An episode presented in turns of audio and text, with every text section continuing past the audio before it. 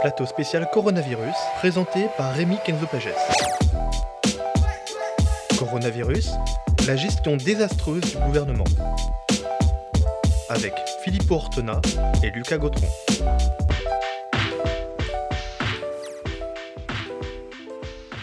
Salut, bonsoir à toutes et à tous. Ce soir, le média a décidé de prendre la parole en direct parce que nous vivons des temps particuliers, difficiles, qui nous obligent et qui exigent de nous un traitement de l'actualité quotidien et pointu sur la crise du coronavirus.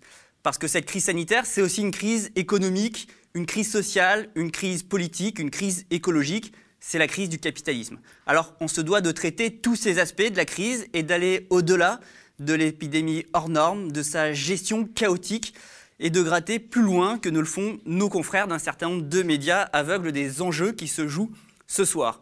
Nous aussi, aux médias, on est sur le pied de guerre. Ce soir, on est en direct pour que vous puissiez réagir et poser des questions. Alors, on va essayer d'y répondre. N'hésitez pas à nous interpeller en direct, mais aussi à raconter comment ça se passe, le confinement chez vous, euh, ou alors si vous n'êtes pas confiné, euh, si vous allez travailler, comment ça se passe pour vous? On essaiera de prendre vos témoignages en direct au, maximum, et moi je vous suis depuis mon ordinateur.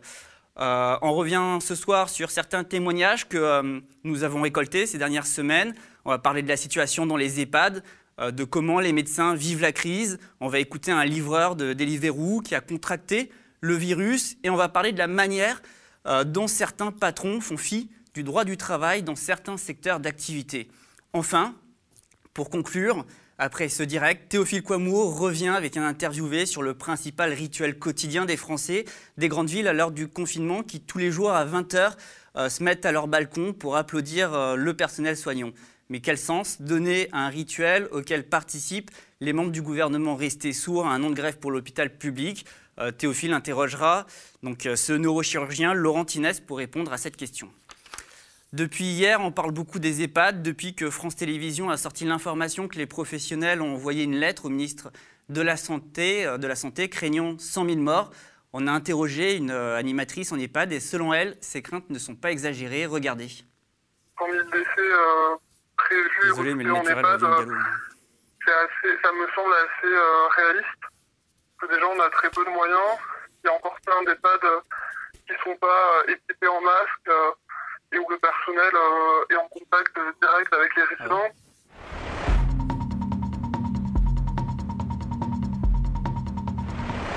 En reprenant le chiffre de France Info des 100 000, 100 000 décès euh, prévus et recrutés en EHPAD, euh, assez, ça me semble assez réaliste. que déjà, on a très peu de moyens. Il y a encore plein d'EHPAD qui ne sont pas équipés en masque et où le personnel euh, est en contact direct avec les résidents. Et donc si le coronavirus euh, dans une EHPAD, euh, c'est très probable que qu'il y ait beaucoup, beaucoup de décès dans la même EHPAD parce que ça va se diffuser hyper vite. Et aussi parce qu'on sait très bien que si on appelle le SAMU en disant qu'on a un cas en EHPAD, il ne sera pas considéré comme prioritaire. Et donc s'il n'y a pas de place, en fait ils vont nous le laisser et il sera pas soigné. L'âge moyen, il est, très élevé en EHPAD. On est euh, sur des EHPAD qui ont entre 60 euh, et 130 résidents à peu près euh, chacun. Donc ça va être assez catastrophique le Covid-19. Et on est, oui, la, population la plus à risque et pourtant on est, on est les structures qui, sont, qui font partie des moins bien équipées. On a des, des travailleurs qui étaient retraités ou qui allaient partir à la retraite qui ont été réquisitionnés. Donc ça pose aussi des questions euh, sur euh, comment on considère euh, le travailleur et le soignant dans les EHPAD. Sur la question des masques, des masques de base chirurgicaux, on dit qu'ils fonctionnent environ 3 à 4 heures.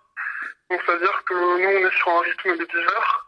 Donc il en faudrait, il en faudrait au moins 3 par personnel et par jour. Sachant qu'on est une dizaine de personnels par jour, ça fait beaucoup. Et ça fait surtout un chiffre de masques qu'on n'a pas en stock et qu'on n'aura pas. Et donc, euh, jusqu'à présent, on n'était pas, on n'était pas du tout équipés. On n'avait pas de masque. Il y en avait dans les réserves, mais on n'avait pas le droit d'y toucher. Et euh, suite à l'intervention de notre délégué du personnel, depuis euh, quelques jours, on en a. Mais c'est un par jour et par personnel. Donc on considère que l'après-midi, en fait, le masque, il ne sert plus à rien. Mais on le porte, on le porte quand même parce qu'on se dit que c'est mieux que rien sur, sur la vie quotidienne des, résidents. Ils sont, sont confinés dans leur chambre qui fait 9 mètres carrés à peu près. Hein. Ils n'ont pas le droit de sortir. Leur seule visite, c'est les soignants qui viennent faire la toilette, les SH qui viennent faire le ménage, et les jours où je travaille, une animation. Ça fait déjà presque deux semaines que les visites de famille sont interdites. Et il y a certains qui sont pas en capacité d'avoir un lien avec la famille. Donc ça, c'est euh, ce qu'on appelle des résidents à risque. En fait, ils sont euh, dans le risque de se laisser couler. Et nous, c'est ce qu'on doute le plus, en fait. C'est tous les résidents qui vont se laisser mourir. Il y a ceux qui ne comprennent pas, euh, qui ont trop de troubles cognitifs pour comprendre la situation. Et il y a ceux qui comprennent bien. Et dans ceux qui comprennent bien, bah, ils sont tous très inquiets pour leur famille quand ils en ont. Après, ils sont très inquiets pour le personnel parce que on a établi une relation privilégiée avec eux. Et en dernier, ils sont inquiets pour eux. Dès qu'un résident va pas bien, euh, Quoi il y a une espèce de petite paranoïa qui s'installe autour de ça, euh, de savoir s'il est euh, contaminé. On a conscience que c'est nous qui ramènerons la maladie. En fait, si l'un de nous est malade, ben, en fait, on se sent responsable de l'entrée du coronavirus à l'EHPAD et ça veut dire que celui qui l'a contracté, ben, c'est celui qui va tuer en fait plusieurs résidents on a l'impression d'être laissé, euh, de côté et que euh, l'État euh, sciemment laisse mourir laisse mourir nos résidents en fait et nous laisse nous contaminer sans aucun sans aucun problème.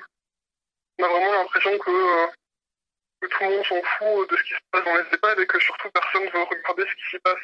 Après, si les gens veulent, veulent être solidaires et veulent faire quelque chose en soutien et en solidarité aux résidents et résidentes d'EHPAD, euh, c'est aussi possible d'envoyer par mail euh, aux EHPAD proches de chez vous euh, des cartes, de commencer une correspondance avec un résident, d'envoyer des scans de, de dessins d'enfants, de photographies d'extérieur que vous avez fait, de raconter vos souvenirs sur un moment, tout genre de choses en fait, en fait tout ce qu'on peut prendre de l'extérieur pour faire rentrer un peu plus de bonheur et de, de nouvelles personnes dans le paysage des EHPAD. Euh, voilà, du coup, si, comme, euh, si vous aussi vous voulez nous raconter un petit peu comment vous vivez euh, cette crise, n'hésitez pas à nous, raconter sur le chat. Moi, j'essaye de vous lire en même temps, comme par exemple Soumkat là, qui, qui, me dit qu'on ne parle jamais des hôpitaux psychiatriques, les grands oubliés de cette crise. Bah, Soumkat, si tu veux nous raconter, n'hésite pas. J'essaye de te lire et je relayerai, je ici même. Euh, les professionnels dans les EHPAD ne sont pas les seuls à avoir peur, les personnels soignants aussi, ils, ont également, euh, ils sont également en première ligne. Et on a échangé avec un médecin libéral euh, de Marseille, il a beaucoup de choses à dire, écoutez.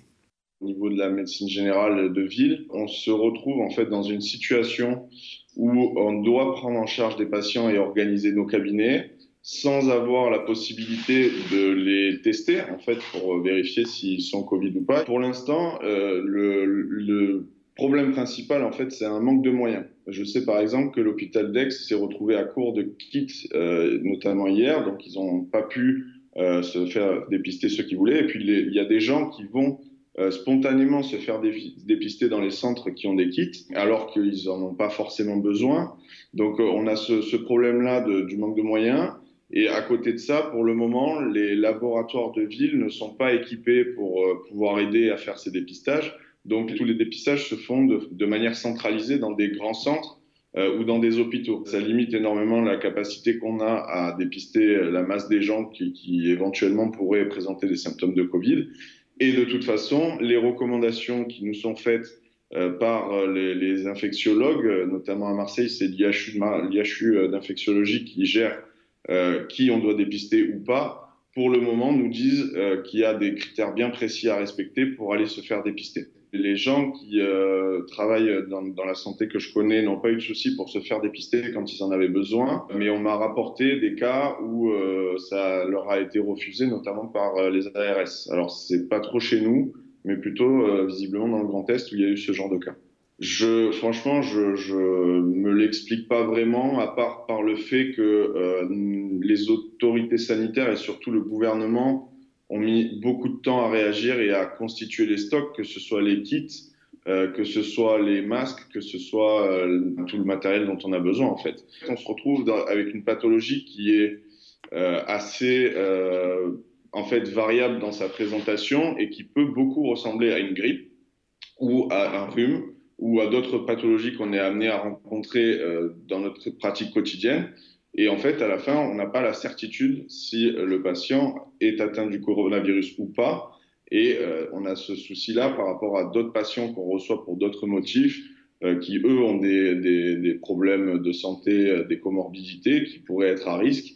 Et donc, on, essaie de, les, de séparer les gens le plus possible, de d'en mettre à l'extérieur de la, de, du cabinet pour pas qu'ils s'infectent les uns les autres, mais on est quand même assez limité dans nos moyens, et nous notamment dans nos moyens pour euh, nous protéger, avec le, manque de masques notamment, qui est euh, le problème, je pense, principal que rencontrent énormément de, de médecins et de soignants aujourd'hui. Les pharmaciens ont eu la consigne de nous en délivrer 18 par semaine et par soignant, en sachant que ces masques, ils ont une durée limitée dans le temps d'efficacité et qu'on doit les changer régulièrement. Et en fait, 18, c'est clairement pas assez. Surtout qu'on a besoin d'en donner à certains patients quand on suspecte un Covid pour qu'ils évitent de, le transmettre à d'autres. Théoriquement, ça limite le nombre de patients. Dans la réalité, en fait, euh, on sait très bien que les patients ont besoin de nous. Donc, ben, en fait, le risque, euh, du coup, c'est pas qu'on les contamine parce que ça, le masque chirurgical permet de le, de le contenir. Mais le vrai risque, c'est que nous, on soit contaminés, par contre. Donc ça, c'est quand même embêtant parce que le moment où il va y avoir trop de soignants qui vont devoir se mettre en quarantaine ou s'arrêter parce qu'ils sont eux-mêmes porteurs du virus, euh, voire qu'ils tombent malades avec des formes graves pour les, plus âgés ou les, les, gens qui ont des comorbidités, là, ça va poser un énorme problème sanitaire. Le cabinet où je travaille à Marseille, on m'a dit qu'ils allaient fermer le cabinet. Alors il y a deux raisons à ça. Effectivement, le, le, la difficulté pour savoir qui est Covid ou pas comment on limite la, la, transmission vers les médecins, donc les masques. Et en plus de ça, les, les confrères qui travaillaient là-bas et qui étaient titulaires de, ce cabinet sont âgés, devraient être à la retraite.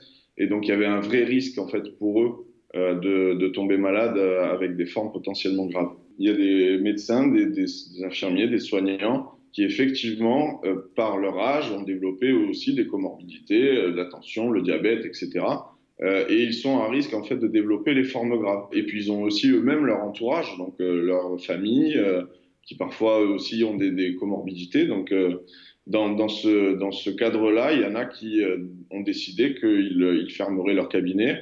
Alors ils cherchent d'autres moyens hein, d'aider parce qu'on a dans notre nature de ne pas laisser tomber les gens, mais euh, ça, on a un développement de la télémédecine qui est en train d'arriver.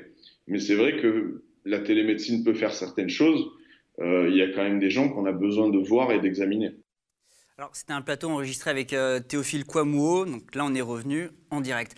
Euh, J'insiste vraiment, si vous avez des choses à raconter, si vous voulez témoigner, n'hésitez pas, euh, n'hésitez pas. Je, vous suis en direct euh, là et j'essaierai de le faire remonter ici en plateau. Là, j'ai Soumkat qui, qui me dit par exemple, malheureusement, pour réagir sur la question des hôpitaux psychiatriques, euh, que la société se moque de ces hôpitaux, malheureusement, comme les prisons d'ailleurs. Voilà. Si, vous avez des choses à raconter sur les hôpitaux psychiatriques, sur les prisons, n'hésitez pas. On va essayer de revenir dessus. Euh, je change de sujet euh, totalement. En, vous avez peut-être vu hier Boris Johnson, le Premier ministre britannique, a dit qu'il fallait éviter de sortir, même pour faire ses courses, encourageant de fait les citoyens à se faire livrer. Pourtant, ce n'est pas forcément ce qu'il y a de mieux à faire, car les livreurs, généralement des personnes en situation de grande précarité économique se retrouvent très exposés à l'épidémie. Alors Philippot, un journaliste de la rédaction, il a interviewé un livreur qui est contaminé et maintenant confiné. Regardez l'interview et n'hésitez pas à poser euh, des questions à ce sujet car Philippot va venir me rejoindre sur le plateau pour y répondre. Je m'appelle Jérémy, j'ai 30 ans et je suis livreur pour Deliveroo depuis 3 ans. J'ai été diagnostiqué pour le coronavirus euh, ce matin par mon médecin traitant. Je l'ai peut-être eu en incubation voilà, pendant 14 jours, c'est le délai maximal d'incubation. Et le problème, c'est que cette semaine, j'ai pas trop bossé, mais la semaine dernière, j'ai dû livrer 150 personnes en moyenne. Et ça, c'est énorme. L'impact, il est énorme parce que d'accord, j'ai tout fait pour minimiser au maximum les risques de propagation, mais le risque zéro n'existe pas. Il y a trop de paramètres à prendre en compte, que les boutons d'ascenseur, les portes, euh, les sonnettes. On a un pays en guerre sanitaire et le fait de maintenir un service basé sur le confort en une telle période de crise, c'est incompréhensible et irresponsable on fait un service de confort, on sauve pas du tout la nation et on rend pas du tout service aux gens. Pour moi, c'est pas rendre service aux gens de, de leur amener une pizza. Et quand Deliveroo communique et dit oui, mais vous savez, euh, il livre des personnes âgées, tout ça, en fait, c'est que de la com. Parce que moi, même en trois ans de livraison, j'en ai, j'ai dû livrer une dizaine de personnes âgées maximum. Depuis le confinement, les zones de livraison, en fait, dans Bordeaux et peut-être dans d'autres villes, je ne sais pas, elles sont vachement élargies et les prix sont restés les mêmes. Donc au final, les courses sont moins payées et on livre plus loin. Là, des coursiers, il y en a énormément, en fait. Et ça montre bien, de toute façon, qu'on a une dépendance économique de, euh, extrême face à la plateforme. Parce que sans elle, on est prêt d'ailleurs, ben moi le premier, on est prêt à mettre notre vie en danger en fait pour, euh, pour pouvoir s'en sortir parce qu'on n'a pas le choix. Quand on est en arrêt de travail, euh, là, Deliveroo, ils ont mis en place un fonds exceptionnel de soutien aux livreurs. Euh, je mets des gros guillemets parce que j'ai eu tout à l'heure un responsable Deliveroo au téléphone qui m'a informé que c'était 230 euros pour deux semaines. Voilà. Donc, j'appelle pas ça un fonds exceptionnel en soi. C'est ce que je fais en deux jours, 230 euros. Et c'est cumulable avec leur assurance maladie, qui est de 30 euros par jour, je crois, pour deux semaines aussi, maximum. Donc euh, voilà ce qui se passe. En fait, il y a tout un tas de papiers à déclarer. Je ne sais pas si la procédure euh, sera longue ou pas. J'espère que non, parce qu'au final, euh, je perds de l'argent. C'est aussi la raison pour la... c'est aussi la raison qui m'a poussé à continuer à livrer malgré la, peur de, de, propager le virus. En fait, j'avais plus peur de propager le virus que de l'attraper moi. Le service devrait s'arrêter et Deliveroo devrait euh, effectuer une prise en charge de, de qui, bah, de tous les livreurs quoi. Donc là vous me voyez, hein, je me souhaite, euh, je touche du bois. J'espère que je serai pas en réanimation dans, dans, deux semaines parce que c'est tout le côté insidieux de cette maladie, de ce virus aussi. On peut très bien aller euh, péter le feu et puis et puis deux semaines plus tard avoir une réaction inflammatoire et terminer en réanimation. Moi, tout ce que je souhaite pour tous mes collègues et, moi-même, c'est euh, qu'il ne faille pas attendre qu'il y ait un mort parmi nous pour, euh, pour bouger les choses. Salut Philippot, ça va? Bien et toi? Ça va, ça va, j'ai un peu faim. Mais bon. Alors euh, Philippot, pourquoi on garde ces plateformes ouvertes, surtout dans le cadre de cette épidémie? Ça paraît risqué, non? Bah oui, ça paraît très risqué. Hein. Heureusement, Jérémy, maintenant, euh, il va, il va plutôt bien, même s'il y a toujours un, confinement. Mais je pense que son cas, et d'ailleurs, il y en a plusieurs maintenant qui sont, qui sont en train de sortir de bois. Il y a plein de, plein de presse là-dessus. Euh, c'est sans doute un métier à risque. On ne comprend toujours pas pourquoi ces plateformes euh, sont toujours euh, d'opérer, alors que voilà, ça présente des risques quand même pas négligeables. Et d'ailleurs, comme Jérémy l'a dit très bien, je pense que ça nous interroge aussi à quoi ça sert ces plateformes. Est-ce que c'est vraiment un service essentiel ou c'est plutôt un service de confort, euh, comme ils le disent?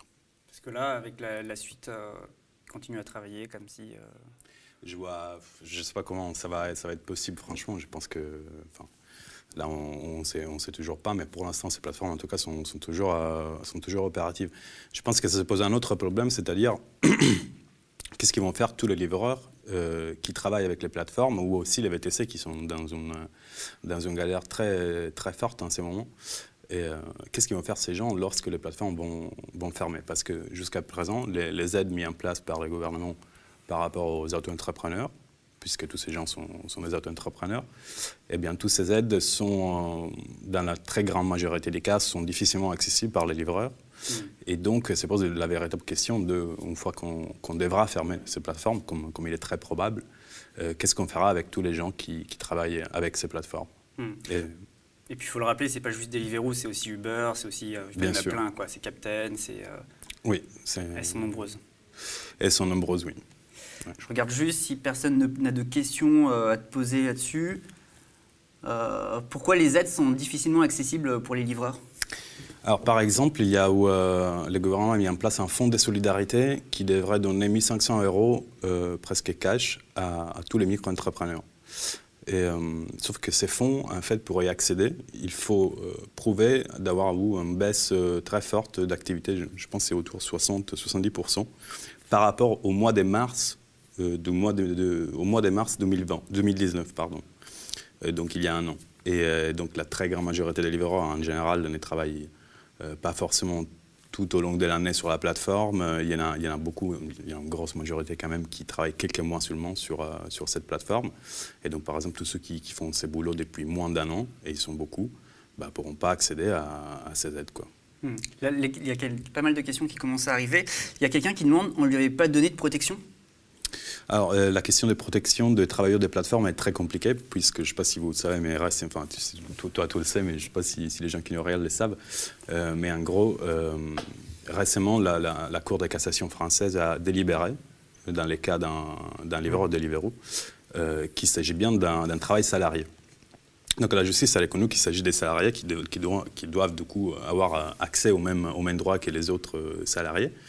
Sauf que jusqu'à présent, voilà, la, question venait de tomber juste avant l'épidémie du coronavirus, donc c'est resté un peu suspendu. Euh, mais s'agissant du statut de micro-entrepreneur, c'est un statut euh, extrêmement, où on est extrêmement faible, où on a très peu de droits. Et, euh, et, du coup, non, ils ont accès à presque aucune protection. Il y a une assurance qui a été mise en place par Deliveroo via des assureurs privés. il y a aussi qui couvre, je pense, une trentaine d'euros par jour pendant 15 jours. Et il y a apparemment, il y a des aides qui ont été mises en place par Deliveroo par rapport aux, gens qui, sont, qui, ont, qui ont chopé les Covid, mais ils n'ont toujours pas été. Euh, pour l'instant, les gens n'ont pas encore touché à ces aides. Hmm. Là, il y a Muriel Serrano qui demande s'ils ont droit au droit de retrait. Alors, bah non, ils n'ont pas le droit au droit de retrait, hmm. justement. C'est ça l'une des questions. C'est aussi, je pense, ce qui est intéressant dans, ce, qui est terrible aussi, mais ce qui est intéressant dans la crise de Covid, c'est qu'elle met, à jour plein de contradictions.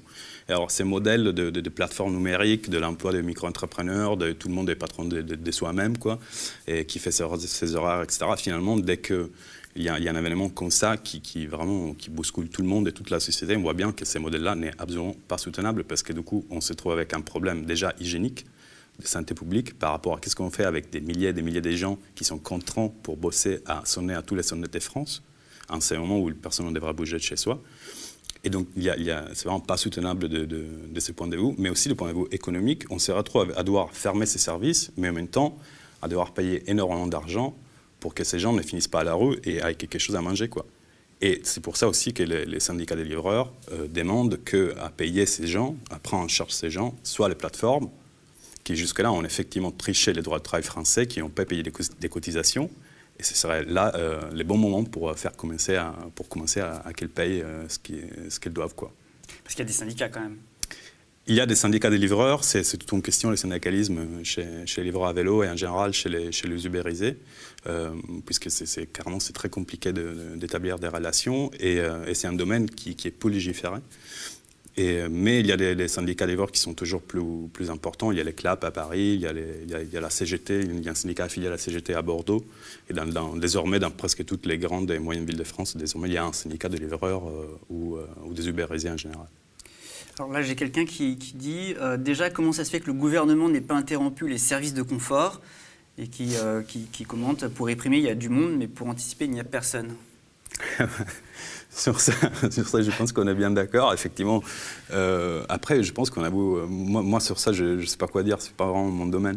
Euh, mais il est clair que penser que Deliveroo ou Uber Eats, ces plateformes de livraison de repas qui sont vraiment un truc qui marche dans les villes, chez, chez, une certaine catégorie de, des classes sociales, qui, voilà, comme l'a dit Jérémy dans sa vidéo, lui, il a trois ans de service, il n'a jamais servi, presque jamais, de, personnes en besogne, de, de vieux, etc. Donc euh, c'est vraiment un, luxe, quoi. Et ne pas les fermer, pourquoi? Bah, C'est vraiment une bonne question. Je pense que ça témoigne en général de la gestion de ces crises par les gouvernements et pas que les gouvernements français, puisque ces problèmes c'est posé aussi dans plein d'autres euh, situations. on va prendre une dernière question. Il y a le, lui ou un autre qui euh, demande y a-t-il une action en justice groupée pour que les livreurs et livreuses soient payés avec un droit de retrait, puisque les cours de cassation ont admis que ce sont des salariés? Ça, non, je, pense qu'à que je sache, il n'y a pas d'initiative légale en cours en ce moment. Euh, c'est pas une idée, c'est pas une idée bête, euh, je la reconnais. Mais effectivement, voilà, euh, la Cour de cassation a établi que dans qu'un livreur de Deliveroo aurait dû être euh, pris en tant que salarié, que c'était pas du tout de, de, micro-entrepreneuriat, que c'était pas du tout ces nouvelles mirages qui, nous font un peu miroiter sur, sur ces modes de travail, mais que c'est un statut complètement insoutenable qui, qui, qui n'a rien à voir et qui voilà, même récemment, la plus haute cour de justice a quand même reconnu que c'était de, n'importe quoi finalement. Toi, tu vas continuer à les suivre bah, à des distances, ouais, parce que voilà, c'est un peu compliqué de, sortir dans la rue et les suivre comme ça, mais bien sûr, on va continuer à, suivre ces, ces domaines. Quoi. Ok, merci Philippot. Merci. Alors, l'épidémie euh, de Covid-19 gagne du terrain chaque jour malgré euh, les confinements, les consignes de confinement et l'interdiction de rassemblement de plus de 100 personnes. En même temps, euh, certains salariés sont contraints de continuer le travail, confinés dans les entrepôts, parfois sans protection. Les travailleurs sont exposés au risque de contamination. Un journaliste de la rédaction s'est penché sur la question. Écoutez-le, sujet d'Irine Magie.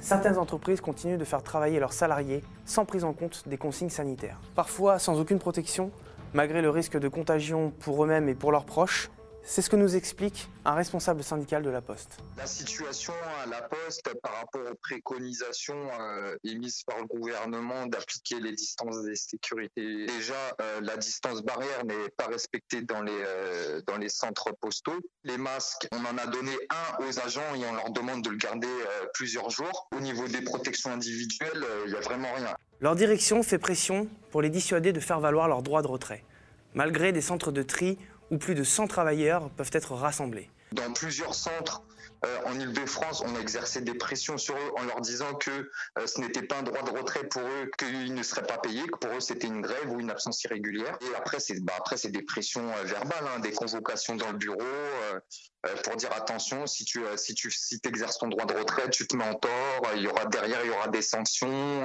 etc. Dans les entrepôts d'Amazon, la situation est identique, si ce n'est pire encore. Écoutons Jean-François Béraud, responsable du syndicat Sud Solidaire sur le site d'Amazon à Saran, près d'Orléans.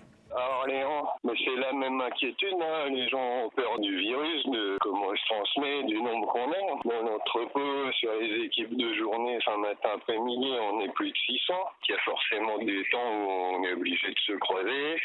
Hier, sur Saran, on était sur la journée, on était à peu près 350 à débrayer entre autres pour réclamer la reconnaissance du droit de retrait. Amazon va le contester et il faudra aller au tribunal pour le faire valider. Selon un fonctionnaire du ministère du Travail, ayant souhaité conserver son anonymat, le droit de retrait s'applique à une très grande partie des travailleurs.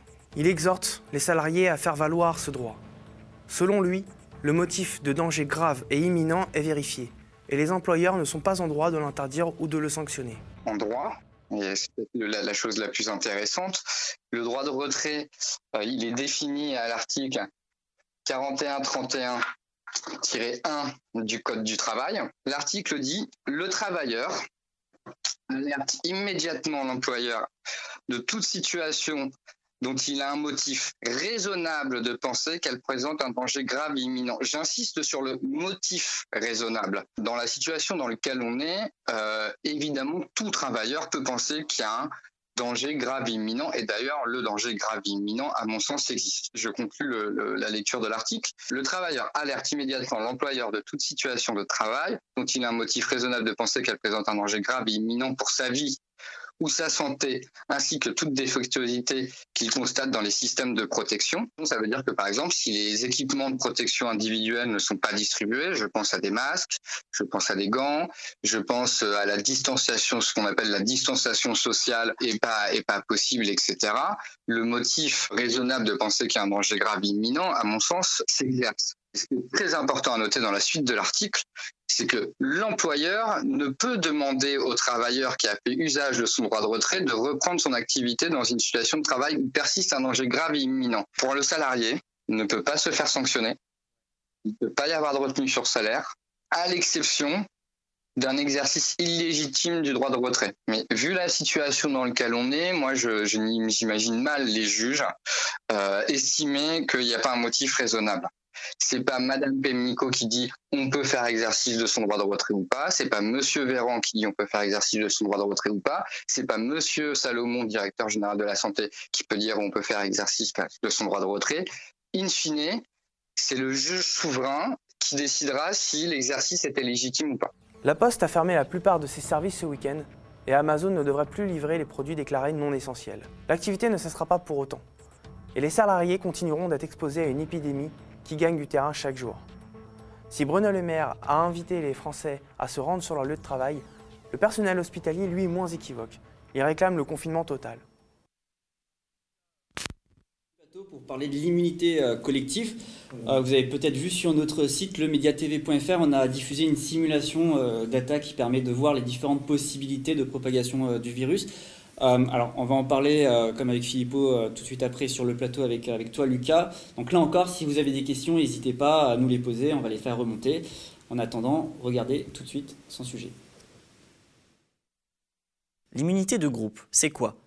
Le principe est simple. Si une fraction suffisante de la population contracte la maladie et devient immunisée, cela empêcherait la propagation d'une nouvelle épidémie dans le futur. Mais laisser l'épidémie contaminer une grande partie de la population dans un premier temps, plutôt que de l'endiguer, provoquera inéluctablement un grand nombre de décès. Peut-être même plusieurs dizaines de milliers, rien qu'en France. Afin de mieux comprendre ces stratégies de l'immunité de groupe et la gravité potentielle de ces implications dans le contexte français, il nous faut comprendre la dynamique d'une épidémie. Pour cela, nous avons mis au point une simulation. Dans cette simulation, les individus sont répartis en trois groupes. En vert, les personnes saines et susceptibles d'être contaminées. En rouge, les personnes infectées par le virus. Et en jaune, les personnes guéries. On suppose que celles-ci sont immunisées et ne sont plus susceptibles de contracter et propager à nouveau la maladie. Les interactions entre les personnes sont simulées par des chocs entre des billes. En cas de contact entre une personne saine en vert et une personne infectée en rouge, la maladie est transmise. Au bout d'un certain temps, les personnes infectées guérissent et ne sont plus contagieuses. Elles ne peuvent plus non plus être contaminées. Elles sont immunisées. Observons ce qu'il se passe si l'on introduit un nouveau virus parmi une population saine, non immunisée. C'est ce qu'il s'est produit avec l'introduction du SARS-CoV-2. Au fur et à mesure des contacts successifs, la maladie se propage de manière exponentielle. C'est une véritable réaction en chaîne. Plus il y a de personnes infectées, plus il y a de contamination, et plus le nombre de personnes infectées augmente. Mais au bout d'un certain temps, la population immunisée a tellement augmenté que la plupart des porteurs du virus rencontrent des personnes déjà immunisées et l'épidémie ralentit. Après avoir atteint un pic, la proportion de malades diminue. Pour bloquer la propagation du virus, il peut être tentant de mettre en place des mesures de quarantaine autour d'une zone bien délimitée. C'est ce qu'a fait la Chine autour de Wuhan et de la région Dubaï. On peut simuler cette situation en divisant nos billes dans deux compartiments séparés par une paroi. On injecte une personne infectée dans celui de gauche. Pour tenir compte du fait qu'il est difficile de réaliser une quarantaine parfaitement étanche, on laisse un trou dans la paroi. Observons la dynamique. L'infection progresse de manière exponentielle dans le compartiment sous quarantaine. Mais au bout d'un certain temps, une personne contaminée traverse la paroi. Dès lors, une nouvelle réaction en chaîne démarre dans le compartiment préservé. L'épidémie connaît un rebond et au final, tout le monde est touché. Revenons maintenant à la réalité. Imaginons qu'il demeure, après une épidémie, quelque part dans le monde, un réservoir de malades. Par exemple, dans les campagnes chinoises, où l'infrastructure médicale est faible et où de nombreux paysans contaminés ayant fui les villes pourraient se trouver. On l'a bien vu avec le coronavirus. Il est difficile, avec les infrastructures de transport actuelles et l'intrication des économies mondiales, de mettre au point des mesures de quarantaine réellement étanches. On peut donc craindre qu'une nouvelle propagation ait lieu au bout d'un certain temps, et donc une nouvelle pandémie avec toutes les mesures exceptionnelles et toutes les victimes que cela impliquerait. Le risque qui nous pend au nez est alors celui d'une épidémie rebondissante, qui s'en va et qui revient, et qui ralentit régulièrement les échanges et le commerce. C'est là que l'intérêt de l'immunité de groupe apparaît. Dès lors qu'une population est en grande partie immunisée parce qu'elle a rencontré le virus, le coronavirus deviendrait un virus apprivoisé, un peu comme la grippe. Mais une telle stratégie, dont on peut admettre avec difficulté la froide logique, car elle implique de laisser mourir un certain nombre de personnes fragiles, devient irresponsable dès lors que la communauté qui la met en place n'a pas les moyens de prendre en charge les malades. En effet, si la propagation de l'épidémie est trop rapide, il faut traiter beaucoup trop de malades en même temps, potentiellement beaucoup plus que ne peuvent gérer notre infrastructure et nos personnels de santé. Comme en Italie, où dans certains hôpitaux, faute de place en réanimation, on sacrifie des patients de seulement 60 ans parfois. Pour ralentir la propagation, il faut donc mettre en place différentes mesures. Par exemple, les gestes barrières qui diminuent les risques de transmission du virus en cas de contact, ou encore des mesures de confinement qui diminuent le nombre de contacts. Observons l'impact de telles mesures sur la propagation du virus. Pour bien comprendre tout ça, retournons à nos simulations. Faisons en deux. L'une à gauche, sans mesure de frein, et l'autre à droite, en confinant la moitié de la population, ce qui équivaut dans notre modèle à fixer la moitié des billes, et en diminuant les risques de transmission en cas de contact. On observe très nettement la différence dans la vitesse de propagation. En ralentissant la propagation de l'épidémie, on peut s'assurer qu'à chaque instant, le nombre de malades ne dépasse pas trop la capacité du système de santé, et donc diminuer drastiquement le nombre de victimes. Mais dans chaque cas, c'est une partie significative de la population qui finit contaminée. Ce qui change avant tout, c'est la vitesse du processus. Que se passe-t-il si après cela, une deuxième épidémie se produit? Pour simuler cette possibilité, on injecte une personne infectée parmi deux populations. À gauche, une population avec une faible fraction de personnes immunisées. À droite, une population avec une fraction de personnes immunisées élevée. On observe la dynamique en parallèle sans aucune mesure pour enrayer l'épidémie. À gauche, très vite, l'épidémie accélère et gagne l'essentiel de la population. À droite, faute de personnes susceptibles d'être contaminées, l'épidémie ralentit très vite et s'arrête d'elle-même. C'est l'immunité de groupe. Combien faut-il de personnes immunisées pour empêcher une deuxième vague d'épidémie? Pour le calculer, la donnée clé est le taux de reproduction de l'épidémie, aussi appelé R0. Ce nombre correspond en gros au nombre moyen de personnes contaminées par une personne infectée. Il dépend de la contagiosité intrinsèque d'une maladie, mais aussi des comportements de la population, de sa densité, de sa culture, de son hygiène. Dans le cas du coronavirus, sans précaution exceptionnelle, port de masque, lavage de mains fréquent, pas de bise, confinement, etc., ce coefficient semble avoisiner la valeur 3, c'est-à-dire qu'en moyenne, un porteur du virus va contaminer 3 personnes. Mais pour que l'épidémie s'arrête, il faut qu'au moins deux de ces personnes, en moyenne, soient déjà immunisées. Ainsi, chaque porteur du virus, en moyenne, contaminerait réellement moins d'une personne et la réaction en chaîne s'arrêterait. Cela signifie qu'il faudrait immuniser et donc contaminer les deux tiers de la population, soit, dans le cas de la France, plus de 40 millions de personnes. Lucas, alors tu m'en dis plus, euh, et puis ensuite tu vas répondre aux questions des internautes, des questions sérieuses, hein, pas comme celle de Bertrand Bernier, le directeur de production qui troll sur le chat, mais je suis sûr qu'il va y avoir des questions très intéressantes qui vont arriver. Euh, mais déjà, est-ce qu'on peut affirmer aujourd'hui que c'est la stratégie du gouvernement? Alors, aujourd'hui, je pense qu'on ne peut pas vraiment le dire. Et d'ailleurs, euh, petite parenthèse avant, je pense que c'est un problème, c'est-à-dire que je pense que les gens méritent quand même qu'il y ait une transparence qui soit totale sur les, pistes qui sont envisagées par le gouvernement, ses, raisonnements. voilà, je pense que il devrait raisonner de manière tout à fait ouverte et dire voilà nos objectifs, voilà pourquoi telle piste est compliquée, voilà, voilà. Et, et ça c'est vraiment grave parce que les gens ne sont pas stupides. Et surtout quand on prend des mesures qui ont des, des impacts aussi, un impact aussi important sur les libertés individuelles, ça devrait pouvoir se faire voilà, aux yeux de tout le monde. De façon transparente. Voilà, exactement. Et les, les gens ne sont pas cons. Hein. Les gens, je pense que si on explique les enjeux, ils comprennent. voilà. Parce que ce qui est grave, euh, ce n'est pas euh, forcément le choix de la stratégie, c'est le fait de ne pas le dire. Ouais, je pense que c'est un problème de ne pas le dire. Peut-être que les choses ne sont pas dites ouvertement parce qu'ils n'ont pas envie de, de qu'il y ait un débat sur ce terrain-là. Ils n'ont pas envie de, de révéler eux-mêmes les, les, les, contraintes qu'ils essayent de, de résoudre. C'est-à-dire que si eux estiment que euh, un des paramètres, une des contraintes importantes, c'est de minimiser l'impact sur l'économie, ils ne peuvent pas le dire ouvertement. Ils ne peuvent pas dire ouvertement, bon bah là, c'est difficile de justifier de dire on va faire ça, non pas parce que c'est le meilleur moyen de de, diminuer la mortalité, par exemple, mais parce qu'on estime que c'est important de préserver euh, euh, les, chaînes de production, c'est important de, euh, voilà, donc, euh, et il y a des gens qui le disent ouvertement, mais par exemple, Trump, euh, je ne sais plus s'il a déclaré, je crois que c'était hier, que en fait, finalement, si on bloquait l'économie, ce serait pire au final. donc il y, y, a des raisonnements comme ça, sauf que Trump, c'est quelqu'un qui a tendance à dire ce qu'il pense, à peu près, même s'il pense souvent n'importe quoi, mais il a tendance à le dire. Et nous, on a des gens qui ont tendance à, mentir ou à, cacher mais du coup, avec les indicateurs fond de leur pensée. Pour la France là, je pense que c'est clair qu'il y a. Euh, de toute façon, on, l'a vu avec l'histoire du droit de retrait. C'est-à-dire que quand le, le euh, Pénicaud intervient pour souligner, pour donner son avis, qui est, euh, qui est pas, je veux dire, la, règle, c'est pas son avis, quoi, sur l'exercice du droit de retrait pour dire que c'est pas fondé. Typiquement, quand on, on, dit, on incite aux gens à travailler, on dit qu'il faut travailler, on, parle de primes pour inciter les gens à travailler. comme aujourd'hui, on dit comme Macron, allez, les gens qui ont rien à faire, allez dans les champs, je sais pas, enfin des trucs complètement hallucinants. c'est que clairement, il y a un souci important de, préserver une continuité du fonctionnement de l'économie. Euh, donc euh, c'est clair que ça fait partie de, de, des contraintes que se pose le gouvernement, mais il ne le dit pas très clairement dans sa stratégie. Il ne dit pas oui, mais nous, en fait, euh, on est prêt à, courir le risque parce qu'on estime que c'est important. Il ne dit pas les choses de cette manière-là. Donc voilà. Mais du coup, pour revenir à la question, est-ce que la stratégie du gouvernement, c'est bien celle de l'immunité collective? Euh, moi, je pense que pour l'instant, mon avis personnel, c'est que pour l'instant, on ne peut pas l'affirmer.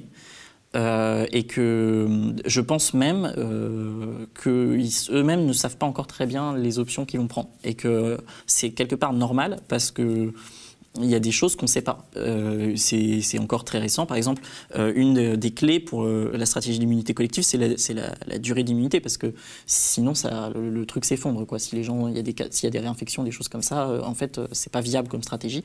Or, c'est encore trop tôt pour, pour affirmer qu'il y a une durée d'immunisation qui est suffisamment mmh. longue. Euh, parce que c'est de toute façon c'est récent. Enfin, je veux dire, de fait, euh, ça, ce, nouveau coronavirus, enfin, il est étudié depuis, euh, depuis décembre. Je sais pas. Enfin, c'est, il y a encore des résultats à avoir. Donc, ils peuvent pas prendre une décision. Ce serait pas Peut-être que le gouvernement lui-même est tiraillé en fait. Ouais, je pense. Bah, je pense que ça se trouve, il y a des, il y a des désaccords en fait dans, dans le conseil scientifique qu'ils ont mis en place. C'est tout à fait possible qu'il y ait des désaccords. Par contre, je pense que ça a été la stratégie à un moment donné. Parce que si on prend une déclaration, je l'ai notée pour euh, la citer euh, avec exactitude, euh, de Sibeth Ndiaye, là, la, la porte-parole du gouvernement, gouvernement qui est connue pour voilà, raconter un certain nombre de conneries. Mais elle, elle, a affirmé, donc c'était le 4 mars à, Fran à France Inter, je la cite, si le virus circule partout, on laisse les gens vivre, mais on prend la précaution que les plus fragiles soient protégés. Or, euh, si on devait mettre en place cette stratégie d'immunité collective, on ferait exactement ça. C'est-à-dire, on, on, dirait, bon, bah, on laisse les gens faire leur vie, quoi. On laisse les gens s'infecter entre eux, se, on, la transmission s'opérer, mais seulement, en fait, on fait en sorte qu'elle s'opère seulement entre les gens qui ont un risque de mortalité qui est très faible, et on met de côté euh, les, les, gens vulnérables. Mmh. D'ici là, à ce que euh, finalement l'immunité euh, collective, enfin le seuil soit atteint. Donc ça, ces propos, ça montre que le 4 mars, en tout cas, euh, c'était a priori c'était la stratégie qu'ils avaient en tête. Et ils l'ont et ça c'est quand même effrayant parce que ça veut dire que enfin c'est quand même signe d'une certaine incompétence je trouve de s'être dit bon bah on va laisser un peu filer les choses euh, on va contrôler un peu. Je crois que c'est un des premiers trucs qu'ils ont fait c'était d'interdire les visites dans les EHPAD en se disant ça ira. Je, je évidemment c'est une catastrophe. Je... on l'a vu les soignants eux-mêmes voilà. ramener le coronavirus de toute façon. Bah oui, donc voilà, donc du coup je pense que clairement il y a eu un choix à un moment donné, que ce choix était euh, mauvais, qui s'est avéré mauvais et qu'on paye ils le prix. Trop pédalé. Voilà, et que du coup là ils sont un peu en mode catastrophe. Donc je pense qu'à partir de maintenant il y a deux stratégies. Ils sont obligés de contenir maintenant l'épidémie puisque de fait elle, elle, elle, est en voie, elle sature déjà à certains endroits l'infrastructure la, la, de santé, euh, qu'elle touche des gens massivement, des gens qui sont vulnérables. Donc de fait, ils sont obligés de faire quelque chose. À partir de maintenant, ça leur a échappé parce qu'ils ont été euh, mauvais. Euh, je pense qu'on peut le dire ça, puisqu'on voit qu'ils ont fait un choix qui était mauvais. Euh, et donc maintenant, ils sont obligés de contenir. Mais ensuite, ils peuvent quand même faire deux choses. Ils peuvent dire soit on contient le, on contient l'épidémie jusqu'à ce qu'en fait on soit en mesure d'appliquer une stratégie, par exemple comme la Corée du Sud, où on va, on va essayer de pratiquer massivement des tests et de suivre, voilà, d'isoler les gens.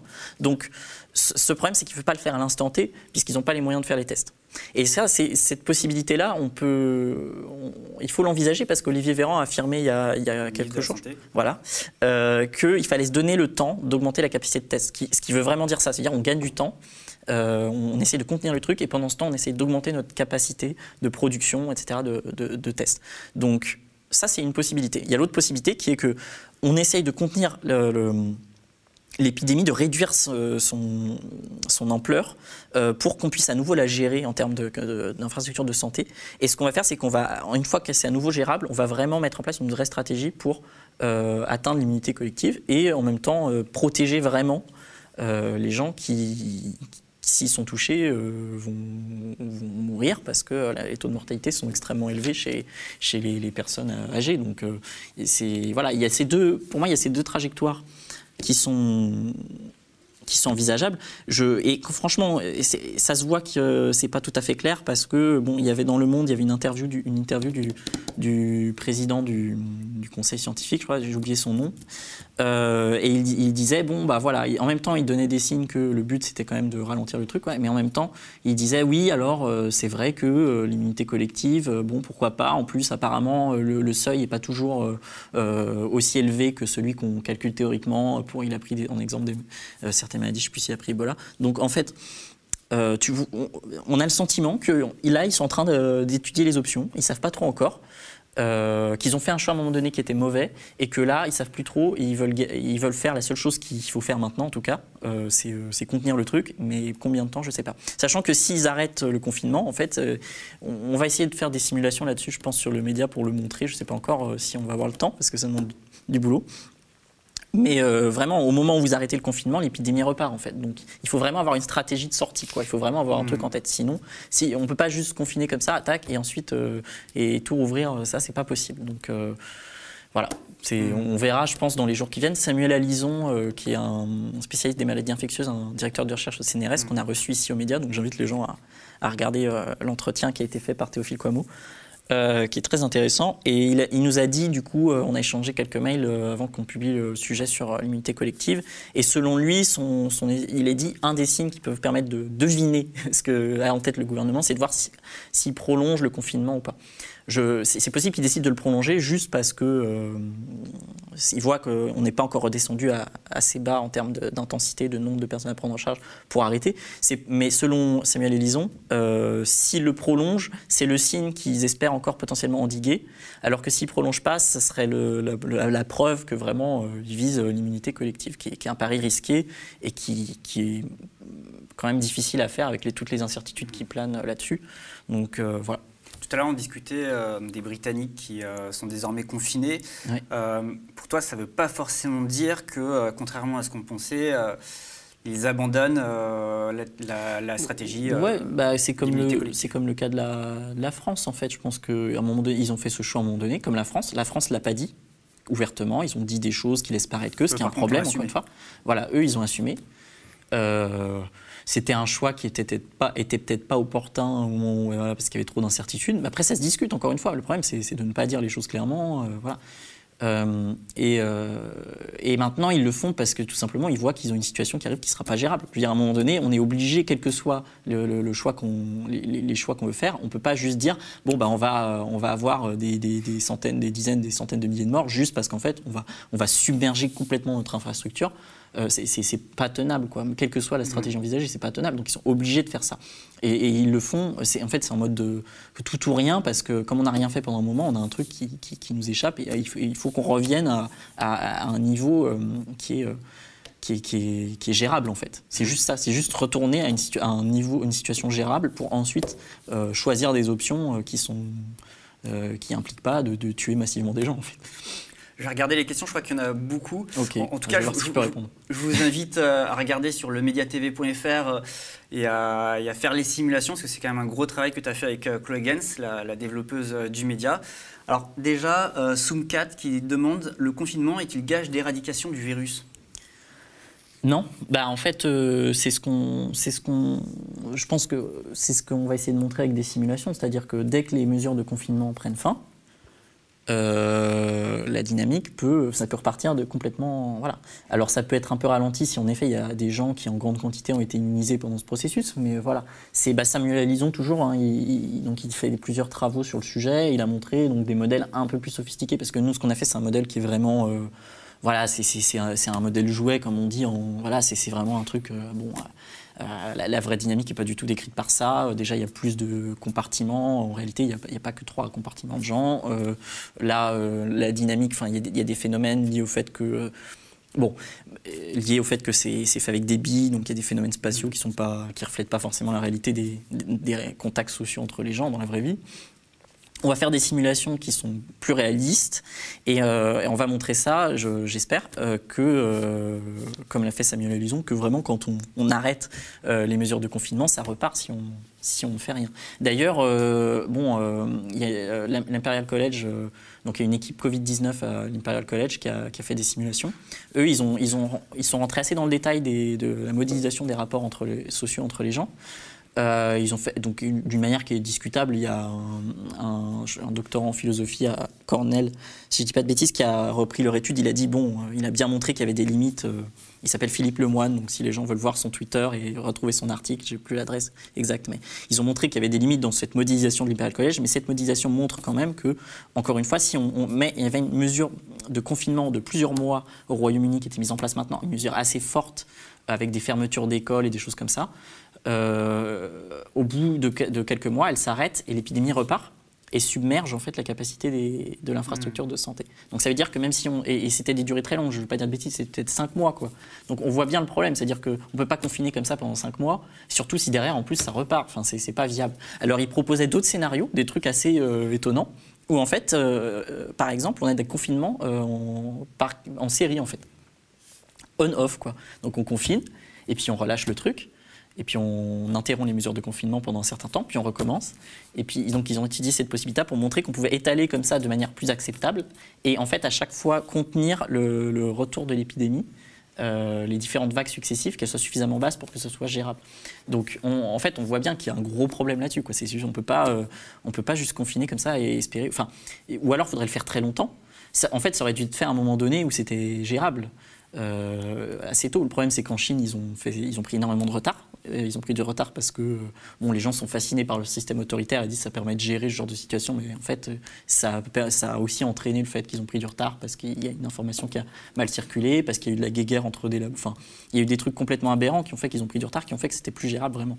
Et même là, actuellement, donc là, en Chine, donc déjà, ils prétendent qu'ils ont plus de, nouveaux cas.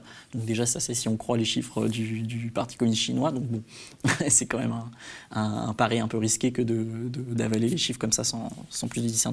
Mais même eux, enfin, il y a des, il y a potentiellement des signes qu'il y a des problèmes. Quoi. Ils, veulent arrêter, mais euh, apparemment, il y aurait des nouveaux cas euh, qu'ils essayent de passer sous silence. Je crois qu'à Hong Kong, il y a une augmentation des nouveaux cas, euh, même si c'est assez périphérique de la région épicentre.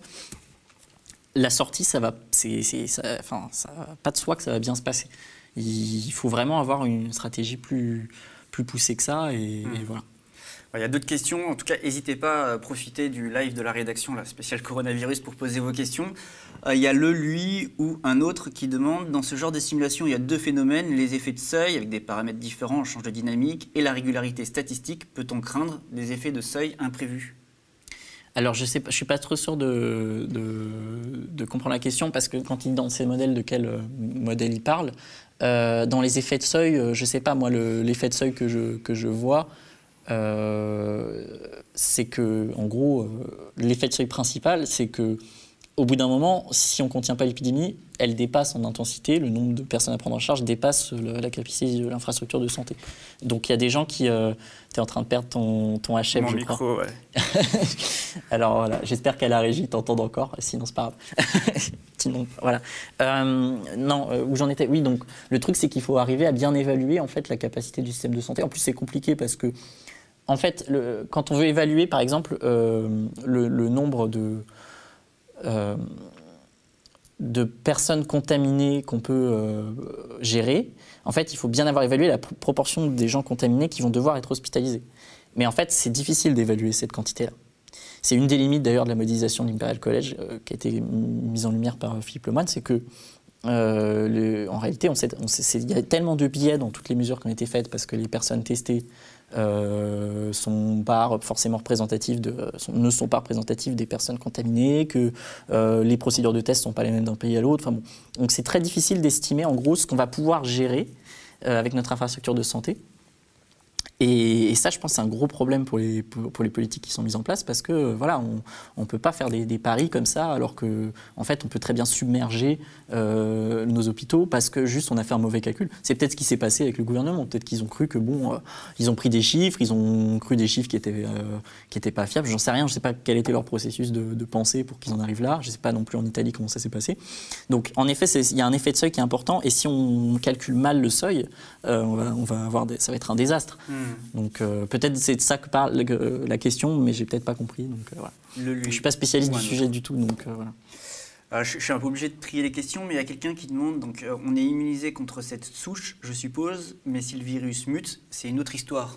Ouais. Alors moi je suis pas, je suis pas spécialiste de, de ces questions-là, mais ce que pour résumer ce que on, on m'a dit donc spécialiste dont je parlais, c'est que oui alors en plus, les coronavirus ont des, apparemment des, des les durées d'immunisation sont, d'immunité sont, sont typiquement de quelques mois. Ouais, c'est pas une immunité à long terme, parce qu'il y a quelqu'un voilà. qui pose la question ensuite. Euh, mais apparemment, euh, celui-là serait un peu spécifique de ce point de vue, euh, serait peut-être un peu plus long. Il y aurait des cas de réinfection, mais qui sont assez isolés. Euh, je pense que là, pour l'instant, la question est en suspens et c'est une des raisons pour lesquelles c'est difficile de faire des paris et c'est une des raisons pour lesquelles peut-être le, le, confinement pourrait être prolongé, ne serait-ce que pour gagner du temps, pour euh, dire d'ici là à ce qu'on sache mieux, qu'on ait plus de, de, données sur le problème, on contient quoi, parce que c'est le seul truc qui peut mmh. sauver des gens et qui, qui à tous les coups, enfin. Euh, forcément, une, enfin, c'est la meilleure chose à faire, c'est la seule chose à faire.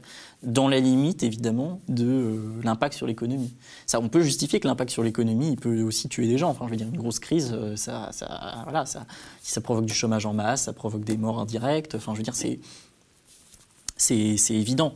Euh, mais est-ce que ça, c'est pas un espèce de, d'argument un peu hypocrite pour cacher l'idée que derrière, on on va, faut surtout pas euh, impacter les profits. Voilà, moi je, on en reviendra là-dessus. C'est un autre sujet, hein, mais euh, on va, on va en parler aux médias. Mais l'impression qu'on a, c'est que les mesures mises en place par le gouvernement, les mesures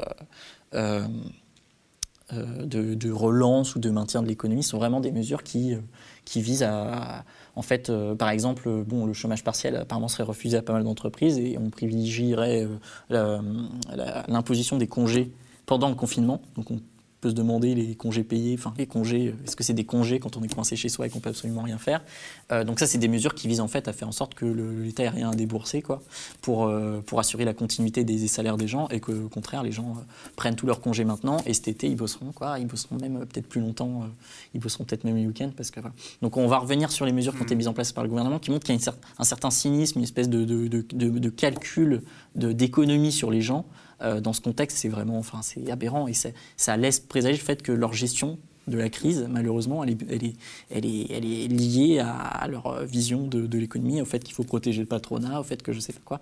Et ça, c'est euh, assez inquiétant, parce que est-ce qu'on peut faire confiance à des gens déjà qui, ont très mal géré la chose au début, et qui en plus derrière ont l'air d'avoir des impératifs qui sont assez éloignés de, des nôtres hmm. D'ailleurs, tu parlais euh, des congés pour cet été, mais il y a Nina Head qui demande euh, si le virus va disparaître euh, cet été. Est-ce qu'on sait quelque chose là-dessus? Alors, je ne sais pas si la question. Alors, il y a une possibilité peut-être qui est. Je ne sais pas si c'est la question qui est qu'en fonction de, de, de, température. Voilà, on est des. Le climat. le, virus survit moins et se propage moins, c'est possible, mais c'est possible qu'il reste quand même et qu'il ressurgisse l'hiver prochain. Voilà. Donc euh, là-dessus, bah là-dessus, je je sais pas. Franchement, je sais pas. Il faudrait demander à des gens euh, spécialistes du sujet. Et je sais pas s'il y a déjà assez d'études pour euh, pour conclure, même pour les, les, chercheurs qui qui sont là-dessus, quoi. De toute façon, nous, on va continuer à recevoir des, des, spécialistes, des experts, des, des, gens qui savent. qui étudient, en tout cas, ils savent peut-être pas encore, c'est trop tôt sûrement pour, pour l'affirmer, mais qui ont des, des clés euh, de compréhension. Alors juste là-dessus, alors, euh, justement là on a parlé, on a fait comme s'il n'y avait pas de vaccination envisageable, il n'y avait pas de, euh, de traitement qui améliorait significativement les chances de survie des gens. c'est deux choses qui peuvent évoluer. Il y a toute l'histoire, je suis sûr qu'on a reçu plein de questions là-dessus, sur la chloroquine. Ah non, non, pas en tout cas, peut-être qu'il y en a, mais je ne les ai pas vues. Chloé les remonte pas parce qu'elle nous les épargne. c'est par bonté de Chloé. Mais je pense qu'il y en a dans le chat. Je vois pas le chat. Euh, euh, on fait une émission normalement vendredi. Euh, cette émission aura pour but d'adresser spécifiquement, enfin d'adresser, faut pas dire ça, c'est un anglicisme, je vais me faire engueuler par les sociaux, qui sont très vigilants à ça. Alors, aura pour but de, qu'est-ce qu'on dit du coup, merde, bon, de traiter, je sais pas voilà, euh, de cette question spécifique du traitement de la chloroquine, etc. Est-ce que euh, est-ce c'est un vrai espoir ou est-ce que c'est est-ce plutôt un piège, un mirage qui, pourrait coûter cher puisque euh, voilà, ça, pourrait potentiellement le, fait qu'il y ait une ruée sur ce sur ce produit fait qu'il y a des gens qui en ont vraiment besoin, qui sont potentiellement qui ont des maladies qui, qui sont potentiellement traitables par ce truc ne pourraient pas y avoir accès. Enfin bon bref, donc il y a un enjeu important. il faut et j'ai l'impression qu'il y a beaucoup de, il y a des clivages très forts sur cette question-là. Donc on, va on, va, on a commencé à enquêter là-dessus. Euh, sur euh, professeur Raoult, mais sur euh, aussi ben, les, études. Je pense qu'il faut rester quand même sur le terrain scientifique dans la mesure du possible. Mmh. Donc on va regarder ça, on va éplucher les trucs, et puis on, va voir euh, vendredi soir, voilà, un peu dans les mêmes conditions. J'espère qu'on aura en invité, euh, en Skype, euh, quelque chose comme ça, un expert qui pourra répondre aux questions des gens sur le sujet, quelqu'un qui est vraiment calé et qui pourra. vous avez compris, rendez-vous vendredi. Voilà, à peu près à la même heure, 20 h Et voilà. Mais voilà, je pense que c'est. Nous, on va pas attendre, on va continuer à travailler dessus. De toute façon, enfin, toi, tu es déjà dessus. Ouais. Euh, on va enchaîner, notre travail n'est pas terminé. De toute façon, on va continuer à approfondir tous ces sujets. Des reportages sont en cours. Je vais vous expliquer très vite euh, pourquoi cette crise, c'est aussi une crise écologique. Irving, Philippot, mais aussi euh, Romain, Arnold. plusieurs journalistes de la rédaction sont sur le front social. Théophile continue à parler de la crise économique en cours. Serge sur les avancées politiques et les débats parlementaires. Ils sont en train de totalement revoir le, le droit du travail, enfin piétiner le droit du travail, je crois, on peut le dire comme ça. Et Lucas, toi, tu es sur les évolutions donc, épidémiologiques, scientifiques, on est tous sur le front. Euh, pour aller plus loin avec euh, notre couverture de l'actualité coronavirus, vous pouvez aller voir sur nos pages, sur les réseaux sociaux, Facebook, Twitter. Euh, Peertube, YouTube, mais aussi sur notre site, lemediatv.fr. Il y a des formats plus longs, des entretiens, des formats pédagogiques comme euh, ton fond de l'info, Lucas. Euh, il y a aussi des, des articles qui permettent d'explorer plus, plus loin et autrement cette actualité, spéciale dédicace à notre rédacteur en chef, Théo Cazenave, qui s'occupe du site. coucou Théo, on le répétera jamais assez, vous restez chez vous. Euh, c'est important, restez chez vous pour sauver des vies, restez chez vous pour euh, protéger vos proches, vos collègues, vos amis, restez chez vous pour vous préserver de la maladie, c'est pas de la blague, restez chez vous. Enfin, si on a pu euh, réaliser ce direct ce soir, si on peut encore couvrir l'actualité en temps de crise, et pour que le média puisse continuer à émettre, aidez-nous. faites connaître le média, partagez cette émission, mettez des pouces bleus vers le haut, poussez les algorithmes des réseaux sociaux pour mettre en avant nos contenus, nos productions et surtout devenez sociaux, faites des dons. On a vraiment besoin euh, d'argent pour maintenir la baraque et pour euh, vous proposer toujours plus de contenu, euh, plus d'enquêtes, plus de débats, plus d'émissions, plus de reportages. Voilà, de live comme celui-ci, comme celui de ce soir, etc. Allez, bonne soirée. Alors attends, parce que donc avant que tu lances le sujet qui suit avec le Laurent c'est ça son nom? Ouais, Laurent Ok. Euh, voilà, si on est aussi à l'écart, c'est parce qu'on, dans la mesure du possible, on respecte les, les règles. On essaye de... ne pas respirer. Euh, voilà, c'est ça. Euh, et, et, le média, parce qu'on dit rester chez vous, nous, c'est vrai qu'on est là, mais en fait, on a vraiment diminué la présence des gens sur place. Il y a beaucoup de gens qui sont, les monteurs sont en télétravail pour l'essentiel. Euh, là, on a un dispositif, une équipe technique qui est vraiment minime. Euh. C'est aussi la raison pour laquelle vous n'avez pas d'invité ce soir sur le plateau. Voilà, c'est aussi la raison pour laquelle on était un peu en retard, c'est parce que comme euh, il y a une présence minimum de gens qui ne sont pas tous hyper calés avec le matos, on a dû, il y a eu quelques petites choses, petits réglages qu'on a dû refaire en catastrophe.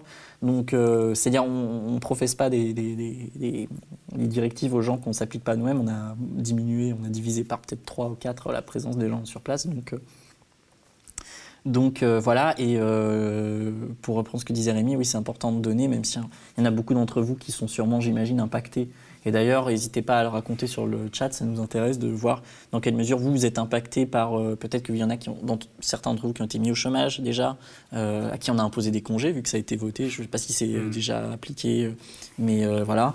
Donc n'hésitez pas à nous raconter. Donc on, est, on comprend si vous avez des difficultés en ce moment. pour ceux qui ont une continuité de salaire, ce genre de choses, qui nous regardent, qui veulent nous soutenir, n'hésitez pas à, le faire parce qu'on en a besoin. Voilà. Je vois qu'il y a Théophile là sur le chat qui, râle parce qu'on tarde à, lancer, euh, son, magnéto. Euh, donc tout de suite, une interview faite par Théophile Kouamouo. Il a interrogé le professeur Laurent Tinès, un neurochirurgien du CHU de Besançon. Euh, il est membre du collectif Interhôpitaux et il nous raconte la vie à l'hôpital alors que le pic, le pic épidémique approche. Il est aussi accusé, dénoncé les coupables du désastre qui s'annonce. Il appelle à une commission d'enquête parlementaire sur cette crise inédite. Allez, bon visionnage. Ciao. Professeur Laurent Tinès, nous sommes vraiment contents que nous sommes reconnaissants que vous ayez pris un peu de votre temps pour euh, nous informer, pour informer les spectateurs du média sur la crise du coronavirus vue euh, côté des professionnels de la santé, des médecins, des professeurs de médecine, de tous euh, ceux qui nous permettent aujourd'hui d'espérer nous en sortir avec pas trop de casse. Alors, on aimerait savoir de l'intérieur ce qui se passe. La première chose qu'on aimerait savoir, c'est est-ce que euh, euh, les, promesses euh, du président Emmanuel Macron en termes de matériel médical, notamment de gants, de masques, FFP2, etc., est-ce que ces promesses ont déjà vu leur accomplissement? Quelles sont les conditions matérielles dans lesquelles vous travaillez à l'hôpital de Besançon? Euh, D'abord, bonjour. Les problématiques de, de matériel restent euh, entières à l'heure où on parle. Euh, parce qu'on n'a pas, à ma connaissance, reçu euh, aujourd'hui de livraison euh, de masques ou d'autres matériels que ce soit.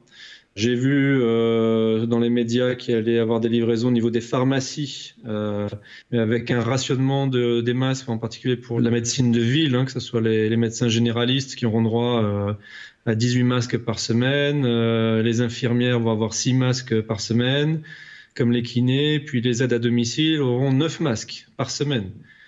Euh, donc on voit bien qu'on rationne la pénurie euh, à tous les étages en fait parce qu'on n'a pas anticipé la crise.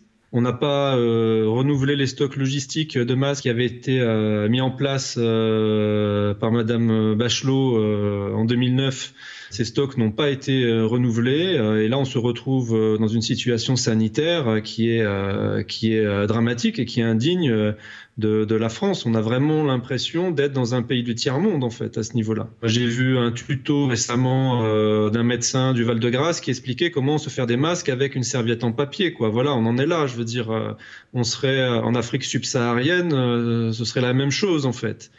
Euh, et on voit bien que cette problématique de masque, euh, non seulement ça montre euh, une impréparation totale de ce qui nous arrive, mais plus grave, ça contribue à la diffusion de l'épidémie au niveau national, puisqu'on a vu que, par exemple, dans un pays comme Singapour, ils ont jugulé l'épidémie de coronavirus juste en faisant porter de façon systématique les masques à toute la population et en faisant des tests aussi euh, sur les, les patients suspects pour les, les détecter puis les, les, isoler.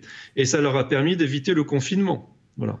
Euh, et la troisième chose qu'il faut dire sur cette problématique des masques, c'est que ça met les soignants en première ligne euh, de l'épidémie sans euh, aucune protection. Alors nous, on a bien entendu le discours de M. Macron parlant de, du fait qu'on était en guerre. Euh, mais euh, moi, j'aimerais pas être un soldat sous euh, la direction de Monsieur Macron, parce qu'aller au front sans gilet pare-balles, c'est quand même pas très rassurant, n'est-ce pas? Et c'est ce qui se passe pour tous les médecins généralistes euh, en ville, et c'est ce qui se passe également euh, à l'hôpital, puisque nous, à l'hôpital, et là je parle de notre CHU, on est en train de faire de la gestion de pénurie. Euh, là, on a reçu euh, un message aujourd'hui qui nous demande de garder euh, nos masques chirurgicaux. Moi, c'est ce que j'ai fait hier pour pas euh, utiliser des masques dans les stocks de masques. J'ai gardé mon masque avec lequel j'avais opéré. Vous vous rendez compte? Toute la journée. et là, c'est officiel. Maintenant, c'est ce qu'on nous demande de faire. Et dans les étages, c'est pareil. Les, les, les, infirmières les aides-soignants, les ASH n'ont pas de masque, sauf s'il y a un malade dans le service qui est euh, lui-même euh, infecté. Donc on voit bien toutes ces procédures dégradées exposent les soignants à être soi-même contaminés. Et on l'a vu en Italie, il y a beaucoup de soignants qui ont été malades et parfois des, soignants qui sont décédés à des, des suites de leur infection. Hein. Alors euh, vous avez dit que vous avez utilisé un masque pendant toute la journée. Combien de temps faut-il utiliser un masque pour que son effet soit optimal? Ben, les recommandations, c'est pareil, vous faites bien de poser la question. Je ne je, m'en rends même plus compte moi-même euh, en en parlant, en fait, puisque normalement, un masque euh, doit être utilisé, ne peut pas être utilisé pendant plus de 3-4 heures. D'accord? Donc, euh, théoriquement, on devrait changer de masque tous les 3-4 heures. Vous allez dire à un généraliste qui va avoir 18 masques pour, pour, sa, pour sa semaine de travail, vous allez utiliser le masque 3-4 heures? Faites les comptes, vous allez voir combien de jours il peut euh, travailler. Les 18 masques, c'est vraiment pour une semaine ou c'est 18 masques jusqu'à futur approvisionnement? Ben, c'est exactement pareil. Si vous voulez, là, on est en, pleine gestion d'une pénurie qui est indigne d'un pays euh, industrialisé et occidental. Je veux dire, euh, euh oui, bien sûr, on, nous promet, on nous promet euh, des masques. Donc là, ça arrive au compte-goutte. J'ai entendu aussi avec effarement que l'armée venait comme par hasard retrouver 5 millions de masques. Euh, moi, j'aimerais bien savoir ce que euh, fait l'armée depuis deux mois qu'on cherche des masques. Euh, parce que si, si tel est le cas, c'est très grave. Euh, je veux dire, ces masques, l'absence de masques a contribué à diffuser l'épidémie, à exposer des, des, médecins généralistes à des infections. Si on retrouve 5 millions de masques comme ça euh, dans un placard de l'armée, moi, je, on tombe des nues, quoi, si vous voulez. Euh, en dehors des masques, il y a la question des tests. On, aimerait savoir, enfin, nous aimerions savoir, je pense que l'opinion française veut savoir, est-ce que c'est si cher de faire un test pour que les tests euh, euh, positifs ou négatifs au coronavirus soient ainsi rationnés? On a l'impression vraiment que la consigne, c'est de faire le minimum de tests possible. Est-ce que vous comprenez pourquoi? Euh, si on veut essayer de répondre à cette question, il faut, il faut, il faut voir euh, un petit peu comment a été gérée cette crise et au stade où on en est euh, actuellement. Si vous voulez la stratégie euh, de faire des tests, c'est une stratégie d'un pays qui s'est préparé à l'épidémie. Cette épidémie coronavirus, elle a démarré en décembre 2019 en Chine. nous sommes déjà trois mois plus tard. D'accord? Euh, Des pays comme euh, la Corée du Sud, euh, Singapour, Hong Kong, qui sont des pays qui sont, n'en déplaisent aux Occidentaux, bien préparés à ce type d'épidémie, eux ont fait un usage massif des tests. Et c'est ce qui leur a permis, comme je vous expliquais tout à l'heure, de détecter immédiatement les cas malades, de les isoler et d'éviter qu'ils ne contaminent d'autres personnes avec en parallèle l'usage extensif euh, des masques pour toute la population. Donc quand on procède comme ça, on arrive à juguler l'épidémie même sans faire de confinement, ce qui aurait pu préserver l'économie, puisque M. Macron, on voit bien, est euh, principalement intéressé par préserver euh, l'économie du pays, ce qui est une bonne chose pour que le pays ne tombe pas en, récession. Mais là, c'est de la stratégie d'avant-garde, en fait. le problème est que nous n'avons pas anticipé les choses, nous n'avons pas tiré les leçons de ce qui se passait à l'étranger, en particulier dans les pays asiatiques, et nous n'avons même pas tiré les leçons de ce qui s'est passé chez euh, nos amis italiens euh, de l'autre côté de la frontière. Est-ce que c'est cher Est-ce que c'est cher de faire un test de coronavirus? Est-ce que c'est compliqué? Je ne, sais, pas le montant exact d'un test de coronavirus. Il me semble que ça doit coûter dans les 15 euros. Euh, voilà. Bon, si vous faites des, c'est sûr que si vous faites des tests réguliers dans la population, ça va avoir un coût. Mais il m'a semblé que M. Macron disait que on paiera ce que ça en coûte. Donc quand on paye ce qu'on ça en coûte, euh, on peut euh, payer euh, des tests. Maintenant, je pense que les instances n'ont pas développé les tests parce que leur utilité maintenant, elle est modeste, si vous voulez. Ce qui est dramatique, par contre, c'est que on ne peut même pas faire des tests pour les pour les pour les soignants et en particulier pour les médecins généralistes. On a entendu le docteur Marty, qui est président d'un syndicat de médecins généralistes, qui est qui est monté au créneau sur cette question en disant que c'était pas admissible qu'un médecin qui est suspect d'être malade ne puisse pas être testé et continue à contaminer par exemple, ces patients lors de ces visites. Donc, il faudrait qu'on puisse au moins tester euh, tous les soignants sans exception, même si ça ne va pas forcément freiner euh, l'épidémie. Quel est l'état d'esprit euh, du, personnel, des médecins, des infirmiers, des aides-soignants au CHU de Besançon? Écoutez, on vit un moment, euh, c'est ce que j'ai partagé dans un billet de blog sur Mediapat aujourd'hui. On vit, on vit dans une, un, moment qui est euh, très étrange. On est dans une situation un peu lunaire en fait, où euh, bah, nous on a réduit toutes nos activités de consultation, d'intervention depuis trois semaines. On a pris les devants pour pour alléger le nombre de malades dans les services, libérer des unités d'hospitalisation, libérer des places de réanimation, ne pas surcharger les réanimations avec des patients qui ont des pathologies qui sont pas euh, urgentes. Et en neurochirurgie, par exemple, on ne fait plus que euh, les euh, l'oncologie, en fait, les tumeurs cérébrales, les compressions neurologiques et les urgences vitales. Voilà. Donc, on s'organise entre nous aussi pour se reposer parce qu'on comprend bien que dans les semaines à venir, n'importe qui, que ce soit un chirurgien ou un, médecin ou un aide-soignant, bah, va être peut-être sollicité pour un moment de prêter main forte à ses collègues qui seront en difficulté. On fait des rotations entre nous au niveau du personnel, euh, à tous les niveaux de personnel, pour que les gens puissent prendre des congés euh, avant que la vague épidémique ne touche le CHU. Et on est, au niveau de la réanimation, les équipes sont en train de, de, de libérer des places pour faire des unités de réanimation anticipées et d'accueillir les patients qui vont qui vont qui vont arriver. Donc on est tous mobilisés en fait depuis trois semaines sur cette question euh, très en amont en fait de la vague épidémique. Euh, on est tous très concernés et euh, là, ces derniers jours, on voit que le nombre de patients hospitalisés augmente de façon exponentielle, que ce soit dans les services d'hospitalisation conventionnels, dans les soins intensifs et dans les services de réanimation. Est-ce qu'il y a encore quelque chose à faire pour préparer la vague épidémique d'un point de vue logistique à l'hôpital?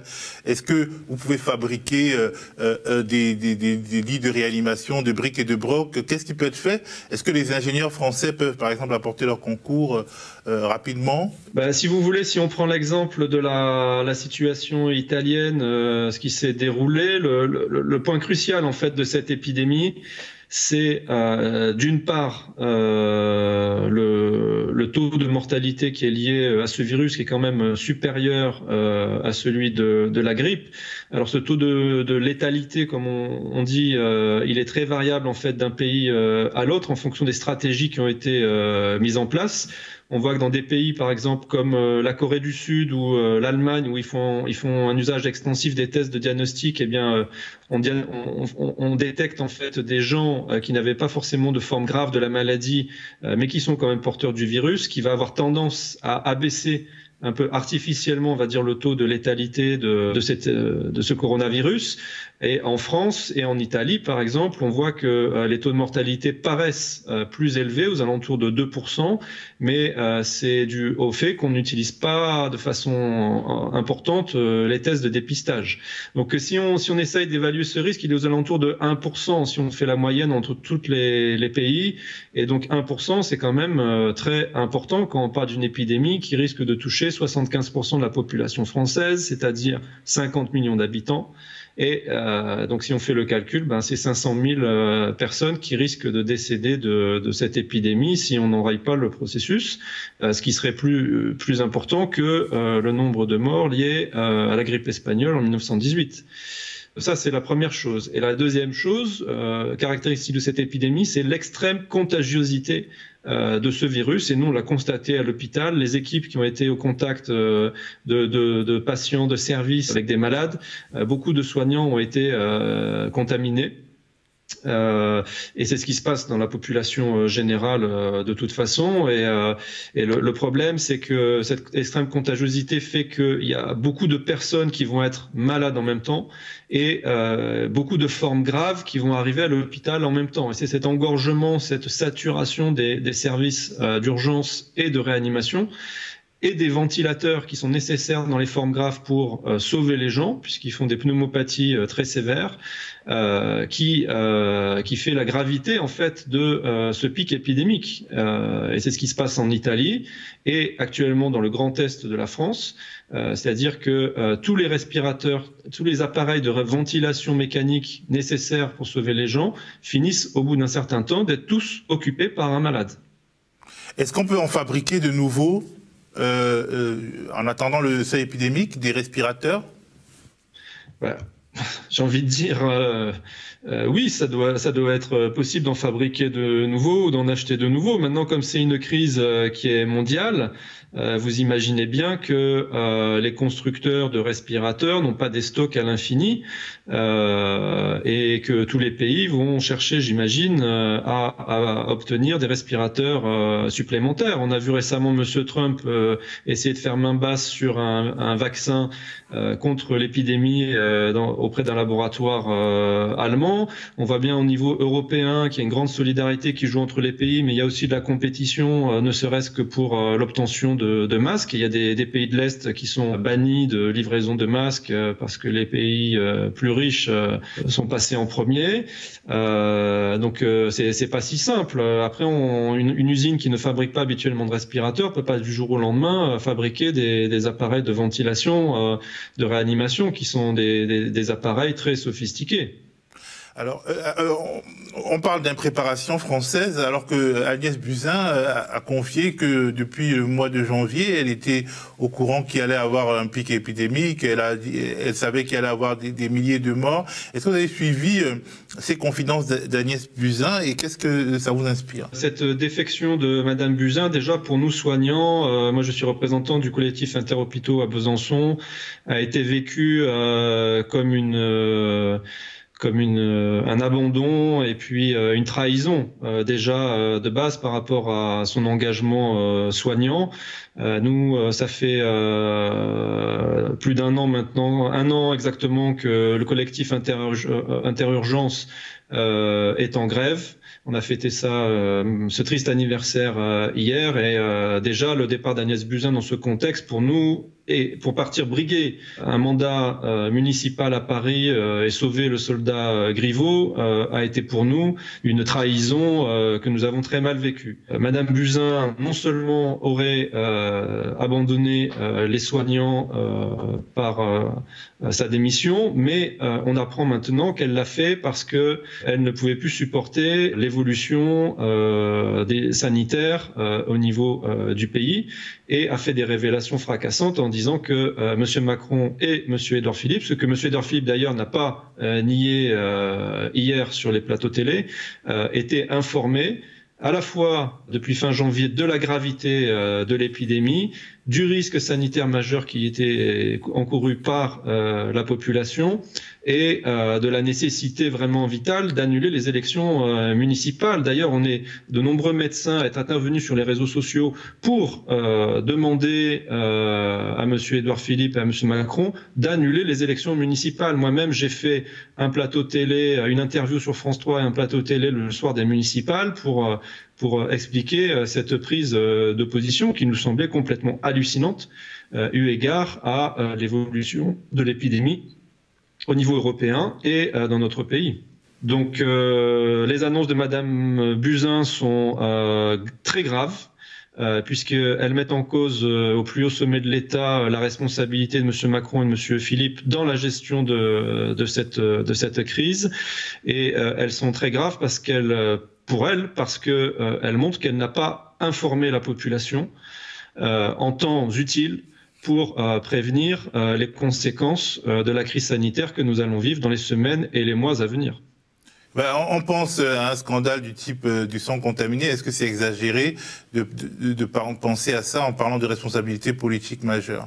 Je ne sais pas si on peut parler d'une crise similaire au sang contaminé. Ce ne sont pas les mêmes problématiques. Là, c'est une, c'est une chaîne de, de décision euh, qui a été euh, défaillante, un manque de préparation, d'anticipation et euh, qui, qui met en cause l'équipe gouvernementale dans son ensemble. Je pense qu'il y aura de toute façon une commission d'enquête qui sera menée par le, le Parlement pour faire le clair sur les décisions qui ont été prises et pour quelles raisons ces décisions ont été prises. Maintenant, j'ai envie de dire, euh, on est obligé de gérer euh, la crise sans regarder euh, derrière pour sauver eh bien, un maximum de, personnes de cette épidémie. Mais effectivement, il faudra en tirer toutes les leçons une fois que cette épidémie sera résolue.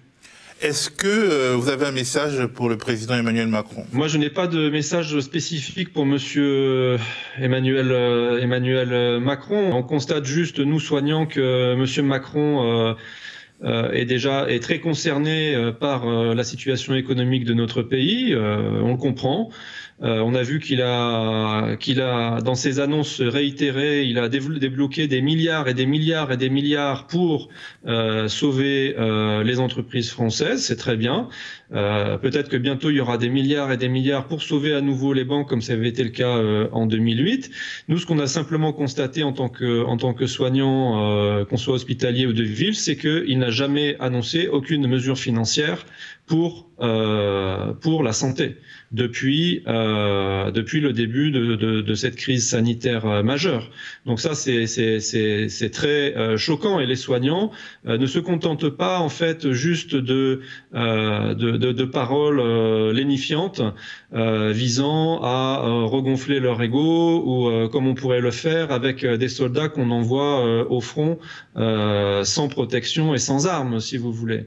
donc nous ce qu'on attend d'un président de la République c'est qu'il prenne la mesure de la gravité de la situation de notre euh, pays, qu'il donne les moyens euh, humains, financiers, pour euh, cet effort de guerre, puisque c'est lui-même qui a parlé d'une situation de guerre sanitaire, et qu'il montre qu'il y a des choses qui vont changer.